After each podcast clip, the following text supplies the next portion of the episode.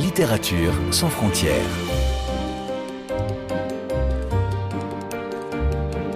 Catherine Fruchon-Toussaint. Fanny Renard. Bonjour à toutes et à tous. Qui n'a jamais rêvé de disparaître? Tout quitter, tout lâcher et volontairement partir, couper les ponts, se fondre dans la nature, devenir invisible presque. Ce thème de la disparition, de l'absence, qui circule dans l'œuvre de notre invité aujourd'hui, est cette fois au cœur même de son nouveau livre, puisqu'il s'agit de l'histoire d'une disparition volontaire.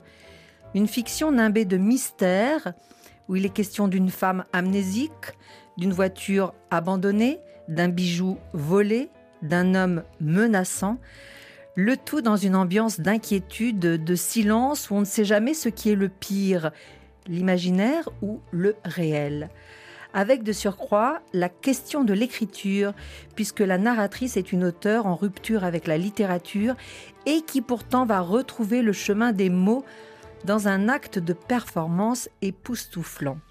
Bonjour Nathalie Reims. Bonjour.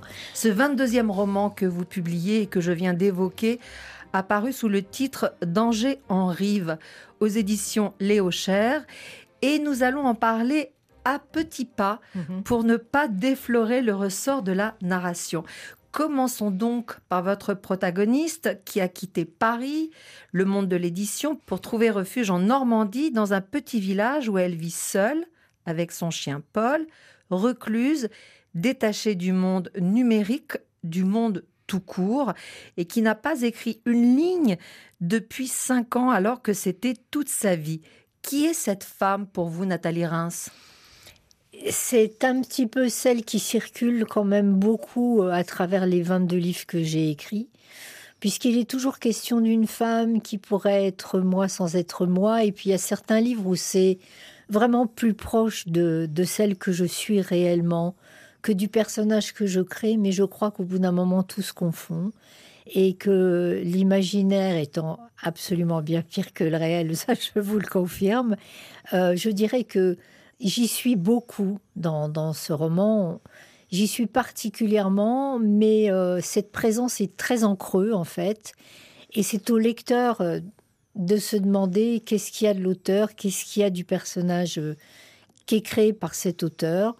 Cette femme me ressemble beaucoup, elle est à la fois moi et puis elle est en même temps quelqu'un d'autre, puisque évidemment, il lui arrive beaucoup de choses qui ne me sont pas arrivées dans la, dans la réalité. Mais Bon, voilà, c'est une sorte de, comme ça, de, point de croix, on va dire, qui finalement pourrait euh, tracer les contours de, de ce que je suis moi, de Nathalie Reims, oui. Mais est-ce que ça pourrait être aussi une projection de vous, c'est-à-dire un choix de vie que vous pourriez faire, mais que vous expérimentez via la fiction? On expérimente, l'avantage de la fiction, c'est qu'on expérimente absolument tout ce qu'on veut, à la différence du cinéma, ça coûte pas un rond. C'est-à-dire que vous pouvez tout vous offrir dans l'écriture, tout vous offrir dans la littérature.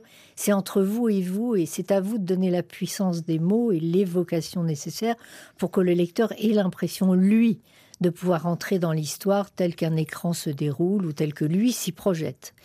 Mais euh, donc, évidemment, ce désir de disparaître, je crois qu'on l'a tous eu à un moment donné dans notre vie parce que les choses sont difficiles, parce que la vie est difficile, parce qu'on a envie d'échapper à une vie de couple, une vie professionnelle, l'amorosité, la tristesse. Donc ce fantasme, je l'ai eu, je l'ai eu très souvent. Je l'ai eu beaucoup ces dernières années. Je le raconte dans le, roman d'il y a deux ans qui s'appelle Les reins et les cœurs, qui raconte ce qui m'est arrivé, ma, ma grève de reins, etc. Donc c'était un désir, euh, c'était un désir qui m'a traversé très souvent. Là, en l'occurrence, comme je parle beaucoup dans les 22 livres de la disparition des autres, c'est ce que vous avez dit au départ. Je crois que le corps de mon œuvre, j'aime pas ce mot parce qu'il est très prétentieux, mais j'en trouve pas d'autres. C'est la disparition, la réelle, c'est-à-dire soit la disparition des gens que j'ai perdus, euh, Claude Berry dans Claude, mon père dans Les Fleurs du Silence, ma mère dans Laisser les cendres s'envoler, je les ai conservés un peu à ma manière en tout cas, à travers les pages et à travers l'écriture. Ensuite, il y a la mémoire, le livre que j'ai fait sur le Père Lachaise, qui s'appelle La mémoire des squares, euh, L'ombre des autres, qui se passe à la fin du 19e siècle dans le milieu des spirites. C'est soit des gens réels que je conserve, soit toujours cette écriture entre la frontière entre la vie, l'invisible et le visible. Mais je n'avais jamais expérimenté, en tout cas l'écriture, de me faire disparaître moi-même. Alors... Et ça, c'est ça, en fait, la base du, du livre, c'est que puisque le Covid nous a tous écartés les uns des autres et que moi étant greffé en plus, la vaccination ne marche pas sur les greffés, ce qu'on ne dit pas, mais ce qui est vrai, j'ai eu l'impression vraiment là de disparaître pendant deux ans au sens propre et au sens figuré. Donc je me suis dit, bah, cette sensation de disparaître réellement, je vais la fictionner. Et à travers cette fiction, je vais m'envoyer à la campagne avec mon chien, puisque Paul existe, c'est mon chien, c'est un Shiba. Donc je suis partie avec mon chien à la campagne et je vous ai raconté une histoire, une histoire dans laquelle il y a évidemment des choses personnelles et des choses totalement fictionnelles. J'imagine que la grande différence avec votre narratrice, en revanche, Nathalie Rhin, c'est que vous, vous n'avez jamais songé à arrêter d'écrire. Non, mais j'y songe. je vous dis non, oui. En fait, si. Je crois que chaque année, je me pose la question. Parce que c'est tellement étrange d'avoir un rythme comme ça. J'ai démarré très tard, ce qui donne beaucoup d'espoir. J'ai écrit mon premier livre, j'avais 39 ans.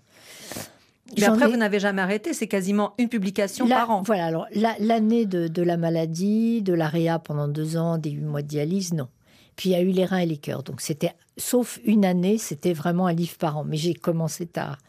Mais chaque fois qu'un livre sort, je suis pas comme ils ont de la chance d'ailleurs beaucoup d'écrivains qui ont comme ça deux trois manuscrits d'avance ou plein d'idées. Moi, j'ai ni manuscrit ni idée. Généralement, ça vient en début d'année, mais je me dis il y a une année aussi où ça peut venir et si ça ne venait plus du tout? C'est quand même une question qu'on peut se poser. Alors revenons à la fiction. Un matin, lors d'une de ses promenades avec euh, son chien, votre euh, protagoniste tombe face à face avec une voiture abandonnée dans un fossé sous un panneau danger en rive. Il n'y a plus de conducteur, la radio marche encore.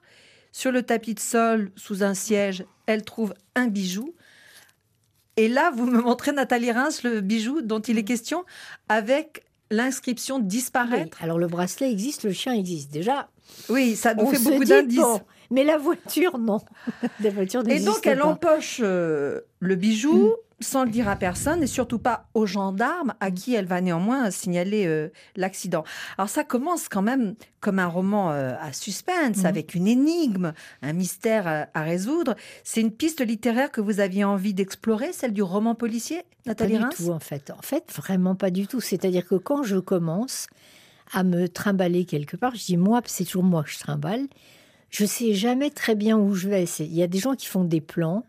Moi, je n'en fais pas. C'est-à-dire, je sais où je vais et après, je me balade. C'est j'avance. J'avance sans savoir même le soir ce qui va se passer exactement le lendemain. Je savais exactement où je voulais arriver. C'est-à-dire que je voulais parler du harcèlement. Ça, c'était sûr. C'était le.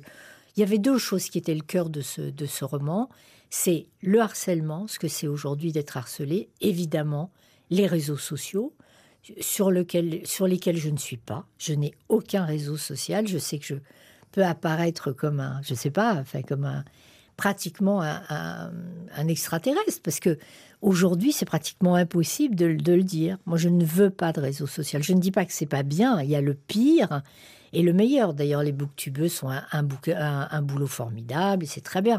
Mais moi, je ne veux pas être la vitrine de moi-même, c'est-à-dire je ne veux pas raconter ma vie au quotidien qui n'a aucun intérêt, ni mettre les choses qui me sont consacrées, parce que je trouve qu'il y a dans l'écriture et dans la publication quelque chose de plus magique que euh, de montrer, euh, de montrer ce qui vous arrive. Bref, mais en fait, de toute façon, c'était ces deux thèmes-là. Elle fuit, elle se débranche des réseaux sociaux, et elle s'aperçoit très vite que elle a perdu la mémoire de façon traumatique, ça elle s'en aperçoit assez vite, mais elle ne sait pas pourquoi elle a perdu la mémoire. Donc on y arrive. Face à ce fait divers, euh, qui n'est pas encore euh, tragique, en effet, ses souvenirs euh, ressurgissent peu à peu, et elle se rappelle pourquoi elle est venue se cacher, parce qu'elle aussi a eu un accident très grave. Une voiture l'a percutée. Il faut dire qu'elle avait un peu perdu la tête, puisque depuis des mois, un homme l'a harcelée. Et donc j'entends ce que vous venez de dire, Nathalie Reims. Le thème du harcèlement pour vous était un thème important de oui, ce il roman. était très important parce que je sais que c'est un thème qui pourrait sembler évidemment un thème dont les gens se sont emparés, bien sûr, et il est constant d'ailleurs, le, le harcèlement. Mais je trouve que depuis l'apparition la, des, des, réseaux sociaux, en règle générale, c'est quelque chose qui est devenu euh, viral, mais alors viral dans le mauvais sens du terme, c'est-à-dire euh, c'est un peu une forme de Covid sans vaccin, c'est-à-dire qu'aujourd'hui, euh, avant on avait le temps de prendre du recul sur les choses, on pouvait se protéger, on n'était pas comme ça accessible à tout moment, on n'était pas suivi par des GPS, des trucs, des machins. Je trouve qu'aujourd'hui, échapper au harcèlement, on voit bien le drame que vivent les enfants, les adolescents, les femmes, etc. Et quand on a subi l'expérience du harcèlement, je ne vous dirai pas si ça m'est arrivé, mais ça m'est peut-être arrivé d'ailleurs, mais on ne sait pas comment faire, on ne sait pas comment se, défendre, on ne sait pas comment s'en sortir, et surtout, euh, on est prêt à tout pour s'en sortir, jusqu'à perdre un peu la tête et faire des choses que, que la normalité fait qu'on ne ferait jamais. Et je ne sais pas comment ce, ce, thème du harcèlement qui envahit tout ne va pas devenir euh, une arme plus dangereuse que les autres dans la mesure où on peut pousser les gens à faire des choses extrêmes rien que par les mots, par, euh, par une espèce de présence constante dont on n'a plus les moyens de se dégager, quoi. Donc ça, c'est vraiment quelque chose de cauchemardesque. Il fallait trouver un dispositif pour essayer de, de, de régler son compte à ce harceleur euh, en passant par des méthodes qui vont lui être propres à elle-même, en fait. Donc c'est vrai qu'il s'agit d'un problème sociétal euh, majeur, mmh. pas seulement d'ailleurs avec euh, les enfants et les adolescents, Non, comme on le sait, euh, Mm. via les réseaux sociaux, il y a également les adultes par d'autres moyens.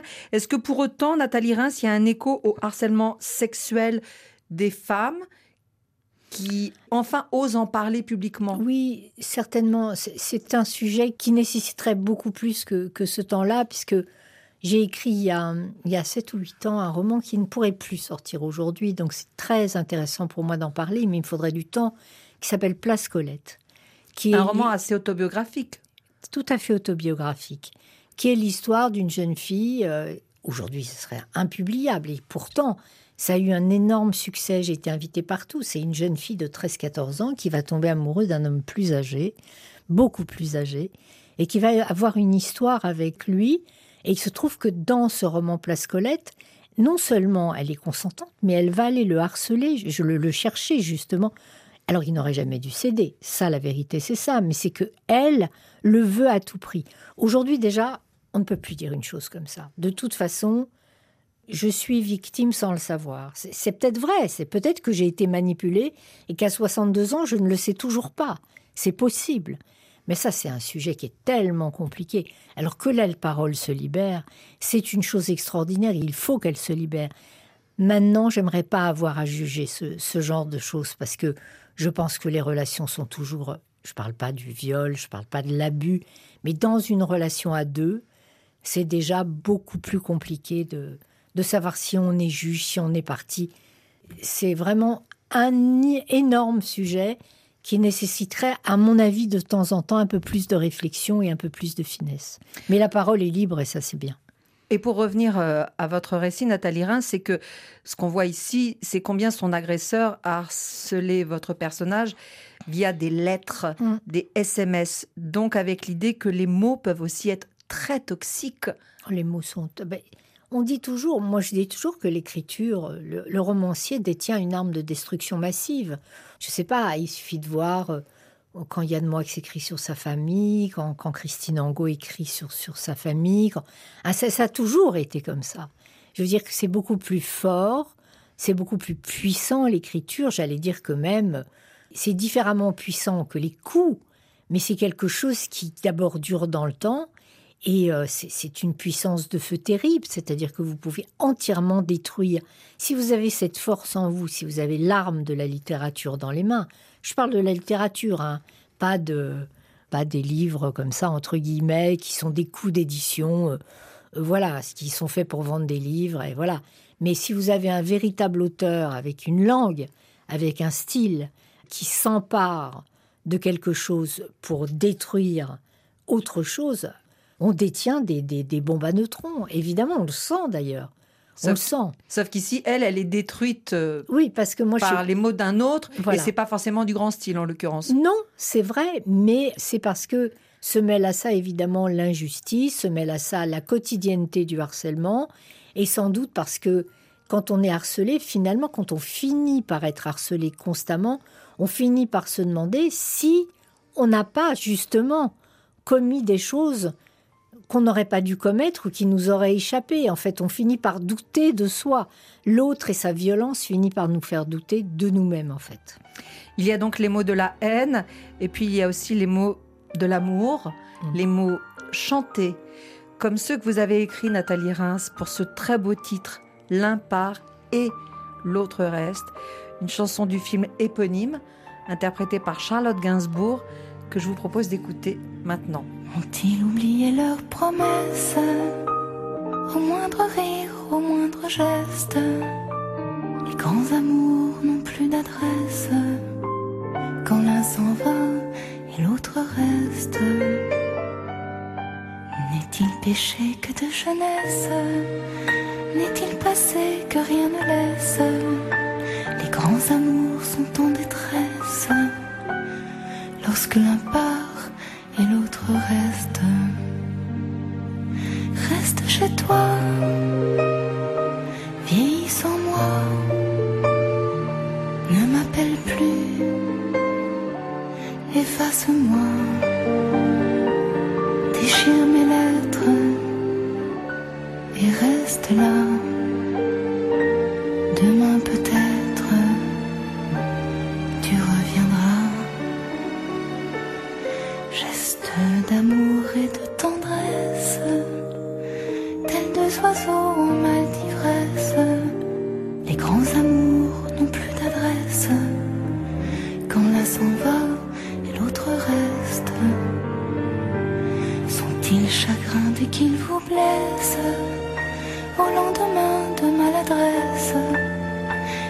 Amours sont en détresse, lorsque l'un part l'autre reste. De tristes adieux,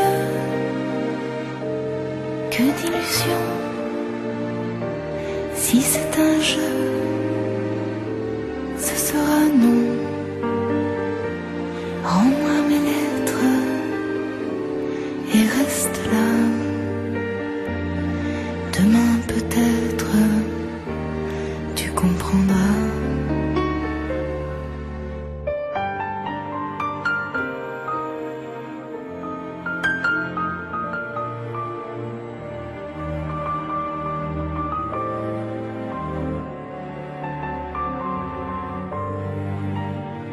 bien à l'écoute de Littérature sans frontières sur RFI, en compagnie aujourd'hui de Nathalie Reims, pour parler de son nouveau roman, paru sous le titre Danger en rive, aux éditions Léo Cher.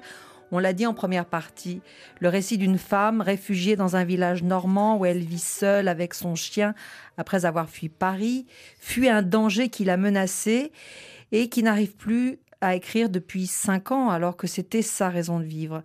Néanmoins, elle lit encore. En tout cas, elle lit à haute voix à son chien Paul, et voici les titres qu'elle sélectionne pour lui, Les pensées de Pascal, Les essais de Montaigne et Les fables de La Fontaine. C'est très inattendu comme choix. Ce sont vos livres de chevet? Non, mais c'est des livres qui ont beaucoup compté, évidemment. Et vous allez me prendre pour une folle. Je crois que d'ailleurs, plus personne ne doute une seconde. Si on me lit que je suis folle, certainement. Mais quand Paul était petit, là, il a 13 ans aujourd'hui. Hein. Mais le, quand il était tout petit, il dormait déjà dans mon lit. Et je lui lisais à voix haute Le renard et les raisins, euh, et la grenouille et le bœuf, enfin bon, des trucs. Je lui lisais La Fontaine à voix haute. D'abord parce que pour moi, La Fontaine est le plus grand auteur de tous les temps. Je, le pense vraiment. Et puis parce que je trouvais que c'était joli de lui lire des fables de La Fontaine. Je pense que c'est les drames de la fille qui n'a pas eu d'enfant qui, qui, lit à son chien le soir. Mais j'ai pas eu d'enfant parce que j'en ai pas voulu. Hein. Je dis tout de suite que je ne suis pas victime de ça. Mais non, enfin voilà, c'est oui, c'est des auteurs qui, qui m'ont toujours accompagnée. Et donc elle raconte comment dans son quotidien s'est invité ce fait divers qui fait ressurgir peu à peu des souvenirs expliquant, on l'a dit, son amnésie et le traumatisme qu'elle a subi. Elle raconte et le lecteur, la lectrice la croit sur parole, Mhm. même si déjà il y a un jeu dans le jeu. Par exemple, voici ce qu'elle dit, page 35, et si vous permettez Nathalie Reims, je vais lire ce petit extrait. Au lieu de retourner vers la maison, je décide alors de pousser jusqu'au village. Je ne peux pas révéler le nom de cet endroit à cause d'un événement particulier qui a secoué ses habitants. Il y a quelques années, un de mes ex-confrères, un écrivain plutôt porté sur le journalisme d'investigation, avait publié un roman qui se déroulait dans ce lieu perdu de la Normandie. Ça lui a pris un bon moment pour arriver à faire parler les habitants. Au terme de cette enquête intrusive, il a sorti ce roman et, même en ayant changé les noms des uns et des autres, tout le monde s'est reconnu. Et ce déballage sur la place publique a provoqué des réactions très violentes, au point que l'auteur a été obligé de fuir à l'autre bout du monde, en Nouvelle-Zélande. Fermez les guillemets. Cet extrait, je le trouve très intéressant parce qu'il dit deux choses en creux. D'abord, il dit le pouvoir de la Mais littérature. vous savez qu'il existe cet auteur. Qui C'est. Jean-Yves Sandré. Il est allé jusqu'en No- Nouvelle-Zélande? Alors non, ça. Ah oui, pas. voilà. Je pense, mais il est parti loin. C'est-à-dire qu'il avait écrit sur ce village qui s'appelait Cormeil, où il y avait eu ce fameux professeur qui s'appelait le chien, je crois justement le chien, mais et il avait raconté, il vivait dans ce village et il avait raconté comment, euh, en fait, c'est ce fait divers. Et il avait eu beau masquer le lieu, les gens, les personnages. Les gens s'étaient reconnus et savaient absolument créer des drames. Donc oui, c'est vrai que écrire, même en changeant les noms, à partir du moment où, où les gens peuvent se reconnaître, ça devient quelque chose de très intrusif. Donc, un, le pouvoir de la littérature, mais deux, ça sous-entend que si elle ne veut pas citer le nom du village, c'est donc qu'elle s'adresse à quelqu'un, à une personne qui va la lire, donc que ce récit va être publié. Et en fait, ce n'est plus une écrivaine qui n'écrit plus, c'est une écrivaine qui a recommencé d'écrire face au danger, face à l'adversité. C'est une façon de dire que les mots sont là aussi pour retrouver la maîtrise de sa vie, Nathalie Reims. Là, on est au cœur du livre, évidemment, et, sans dévoiler la fin. Mais de façon plus générale. Bah, bien sûr, bah, évidemment. C'est-à-dire que, enfin, de toute façon, pour nous, enfin, pour ceux qui écrivent, dont c'est le moteur, le métier, la vie. Enfin, moi, j'ai pas trouvé. euh, j'ai mis des années à le faire parce que j'avais un père merveilleux, mais qui était qui écrivait, qui était à l'Académie française. C'était compliqué de se trouver une identité, de de tirer un peu, j'allais dire, son épingle de, ce jeu-là, qui était le jeu de très puissant des gens de l'Académie à l'époque. Mon père est mort il y a 20 ans maintenant, mais si vous voulez, bien sûr qu'on ne peut se réapproprier les choses, on ne peut se réapproprier sa vie, pour moi, qu'à travers l'écriture. Bon, mais ça, c'est mon point de vue. Les gens trouvent bien d'autres manières de, de le faire. Et c'est là où effectivement euh, arrive la deuxième partie du roman, d'une certaine façon, Nathalie Reims, où vous livrez beaucoup de réflexions sur euh, l'écriture. Et ça, je pense que ce sont euh, vos réflexions où vous imaginez qu'il y a une part de chamanisme, Oui. qu'il y a une part de clairvoyance Mm. dans l'écriture. Ça veut dire qu'il y a comme un pouvoir divinatoire Je ne sais pas si c'est un pouvoir divinatoire, mais il y a un pouvoir, je pense, de provoquer les choses. Mais à condition d'être totalement sincère, c'est-à-dire d'y mettre sa peau et de prendre des risques. Moi, je dis que qui ne prend pas de risques dans l'écriture fait autre chose. C'est très bien. Pour moi, je trouve que on ne peut pas ne pas se mettre en danger quand on écrit. Par rapport à soi, d'abord, évidemment. Mais ça veut dire quoi? Ça veut dire autres. faire preuve d'une très grande honnêteté? Oui, oui, vraiment. Et de, de ne pas avoir peur du regard des autres. Et justement de ne pas confier sur la place publique le regard que les gens peuvent avoir de vous. C'est-à-dire de n'exister dans la mesure du possible que dans ces livres. Alors je sais que c'est difficile, sauf quand on en parle. C'est-à-dire, moi j'aime faire des émissions, j'aime rencontrer des gens, j'aime rencontrer des lecteurs. Mais je pense que la sincérité et la vérité, la vérité, qu'est-ce qu'elle est? Je veux dire, c'est la vérité de l'écrivain. En tout cas, elle est essentielle pour que le lecteur euh, y croit. C'est ça qui compte. Mais cela dit, est-ce qu'il vous est déjà arrivé d'écrire quelque chose et de, de vous rendre compte que ça se réalise quelque temps la plus après belle histoire, je ne sais même pas si on a le temps de la raconter, c'est que je suis ma meilleure amie, et, et, ça, c'est pas un secret, mais vous me posez la question, je vous en aurais pas parlé. Et Mylène Farmer, en l'occurrence. Et une année, j'allais pas bien du tout, et euh, j'accompagne Mylène dans sa tournée, et puis elle chante une chanson, écoutez-moi bien, parce que ça c'est pire que du chamanisme. Elle écrit une chanson qui s'appelle Point de suture. Et quand elle chante cette chanson sur, sur scène, Point de suture, il y a un énorme écran qui descend, les gens peuvent le voir euh, sur Internet, et il y a un énorme écran qui descend, et là il y a un couple nu, entièrement nu, pas en doré, qui s'enlace et qui danse sur une chorégraphie, donc deux danseurs, qui dansent sur Point de suture. Point de suture. Après cette tournée, je sors le roman de chaque année. Celui-là s'appelle Car ceci est mon sang. Car ceci est mon sang. Donc on passe de point de suture à Car ceci est mon sang. La couverture de Car ceci est mon sang est le garçon qui danse sur la chanson Point de suture, les bras en croix. Donc on a Point de suture, Car ceci est mon sang, et c'est ce garçon qui va me donner un rein lorsque je vais être dans le coma à l'hôpital. Donc là, si vous voulez, il va s'accrocher à, mon corps, puisque c'est son rein que j'ai aujourd'hui dans la peau. Et les points de suture sont ceux que le chirurgien a fait quand il a fallu me refermer le ventre, puisque quand on a un rein, il est sur le, devant et pas sur l'arrière. Quand on vous a greffé, vous avez su qui était bah, le donateur dans le coma. Ah bah évidemment, puisqu'il était dans ma vie, il était rentré dans ma vie depuis cinq ans. Et je l'avais mis en couverture de mon livre, donc on était passé hmm de points de suture à carcecier mon sang. Et quand j'étais dans le coma à l'hôpital, il a dit immédiatement aux gens qui m'entouraient, il a dit c'est moi qui vais lui donner un rein. Parce que j'étais mourante. Hmm. Comment on explique une histoire comme ça? Mais on ne peut pas l'expliquer. On ne peut pas. Voilà. De la même façon qu'on n'expliquera pas la fin de votre roman, Nathalie Reims, qui est tout à fait remarquable parce que vous touchez là à l'exercice de l'écriture euh, performative c'est-à-dire euh, c'est la théorie du dire c'est faire, où, euh, où l'écriture vraiment provoque, crée une réalité. Mais encore une fois, laissons le plaisir à, chacune et à chacun de, de découvrir euh, ce formidable travail que vous faites. Mais c'est l'idée quand même que l'écriture est un jeu. Et jeu, G-E-U. J'ai compris. ah non, je dirais que c'est, oui, c'est à la fois un jeu et puis c'est un peu plus sérieux que ça quand même. Hmm. Sans effet sérieux, comprenez-moi bien, c'est pas se prendre au sérieux, loin de là. Mais je trouve que oui, c'est une forme de jeu, mais alors c'est un jeu dangereux. Voilà ce que je dirais. Sachant que, comme vous l'avez dit, vous avez vécu longtemps avec un producteur et que vous avez vous-même travaillé dans la production cinématographique euh, sur plusieurs films, il me semble même que vous avez été comédienne à, il y a très longtemps, à vos tout débuts. Il m'a semblé, moi, en lisant Danger en rêve, que ce serait une formidable adaptation euh, cinématographique. Est-ce que vous, vous y avez pensé? Pas du tout.